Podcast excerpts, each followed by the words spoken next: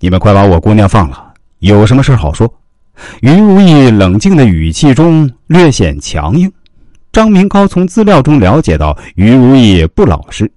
用枪托使劲向如意头上敲了一下，大声喝道：“你给老子放老实点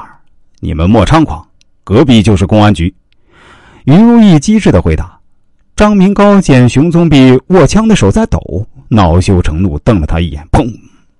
熊宗弼扣动了扳机，三名劫匪匆匆逃离了现场，而于家老小则因为于如意的死亡哭得死去活来。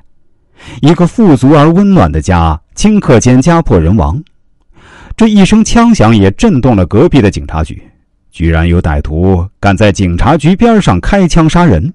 这期间，汉口杨子街、汉正街、清芬路的个体户石某、严某、吴某等，先后受到张明高这伙头蒙狗钻洞以及手持枪支暴徒的洗劫，劫走金银首饰等财物价值十余万元。闹得个体户们人心惶惶，人人自危。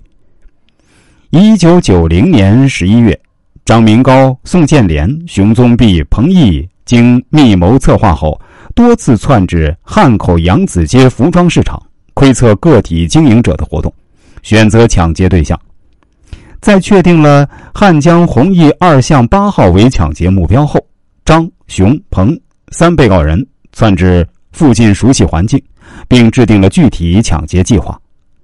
同年十二月一日凌晨三时许，张明高、宋建连各携一支五四式手枪以及绳索等作案工具，翻窗进入弘毅二巷八号石某家，蒙面持枪威逼石某夫妇，由宋捆住二人的手脚，并堵口割断电话线，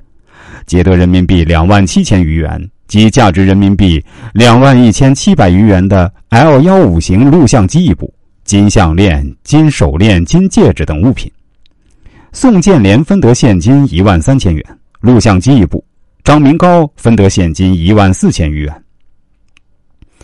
一九九一年一月，张、宋、熊、彭四人经过共同策划，确定汉口扬子街九龙精品服装店店主。和某服装个体经营者吴某为抢劫目标后，由彭毅探听到严某的姓名。接着，张、熊、彭三被告人又采取分段跟踪的手段，分别窥探到严某和吴某的住址。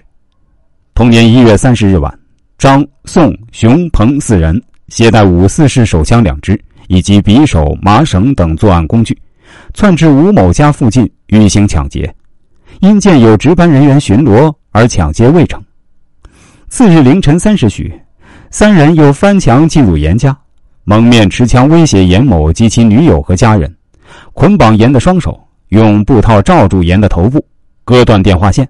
劫得人民币七千余元和价值人民币两万零七百余元的金首饰。一九九一年二月，彭毅向同伙提供了汉口青黄路服装市场个体经营者刘双的情况后。又带张、宋、熊三人到刘家附近窥视进出路线，精心策划抢劫。